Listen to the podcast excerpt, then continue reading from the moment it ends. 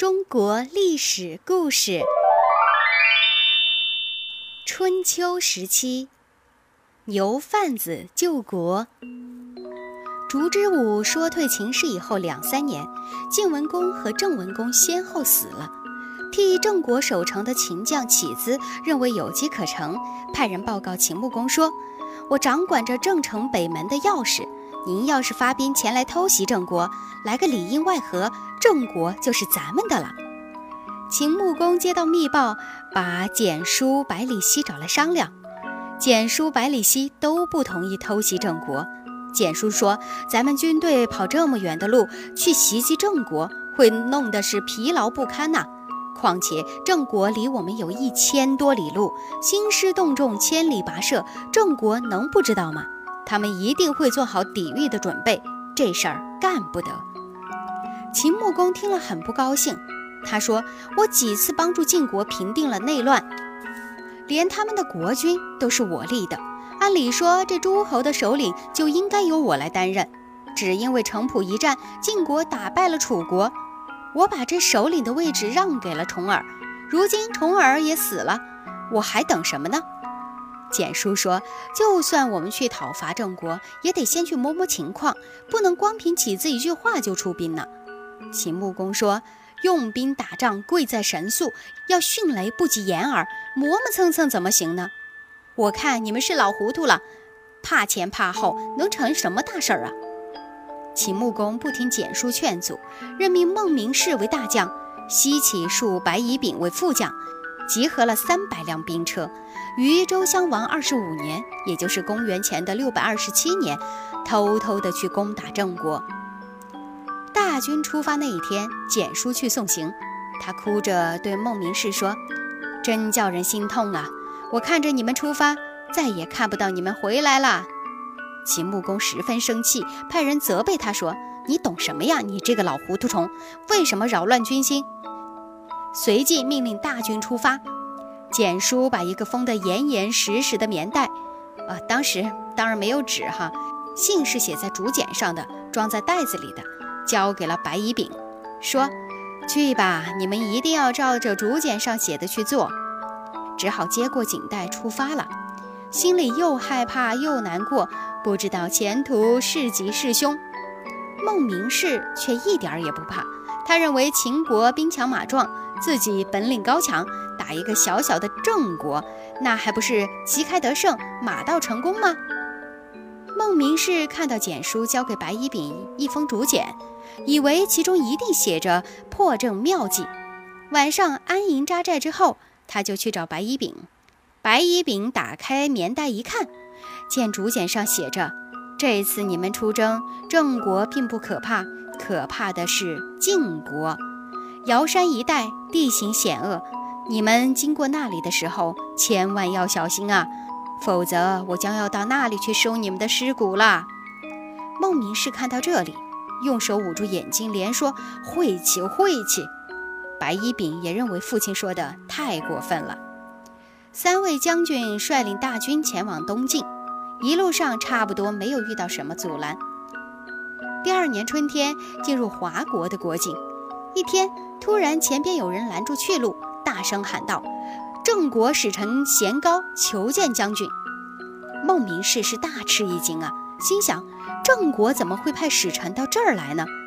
急忙叫人把贤高带来。其实贤高并不是郑国派来的使臣，他是郑国的一个贩牛的商人。这天呢，贤高正带着一群牛到洛阳去做买卖，在半路上就碰到一个刚从秦国来的好朋友，简他。闲问中，贤高问简他：“秦国近来有什么新闻呢？”简他说：“听说秦国派了三个大将军去攻打郑国，去年十二月出发了，说不定马上就要到这一带地方了。”贤高听了以后啊，心里又惊慌又着急。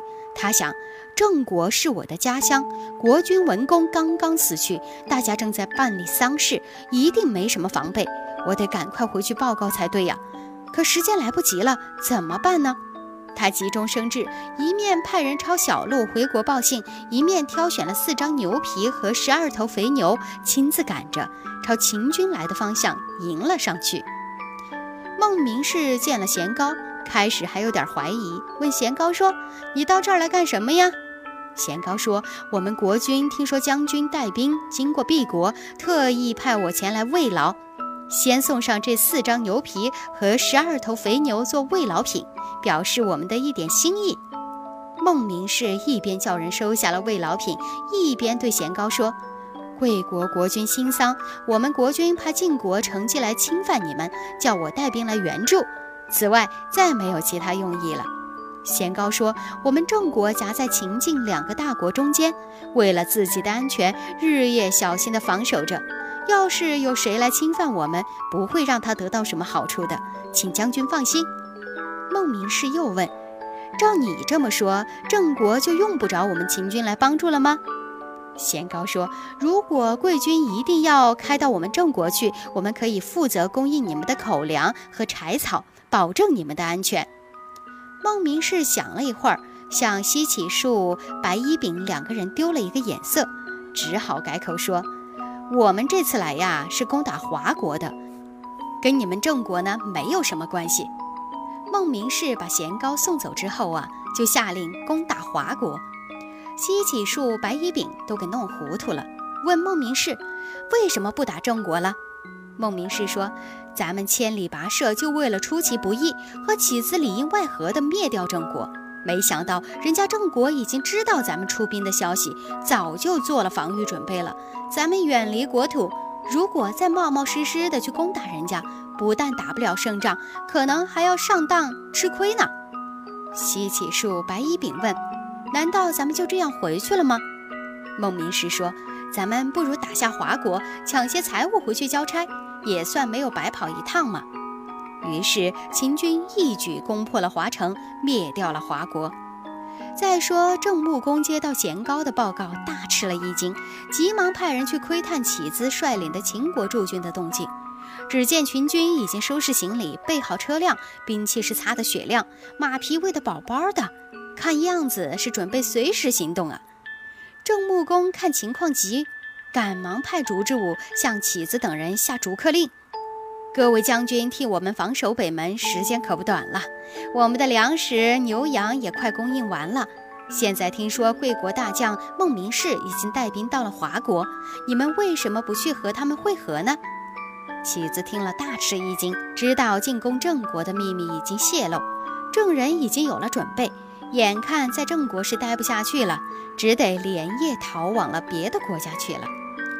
贤高是一个贩卖牲口的普通商人，他用巧妙的办法阻挡住了敌人的进攻，挽救了国家的危亡。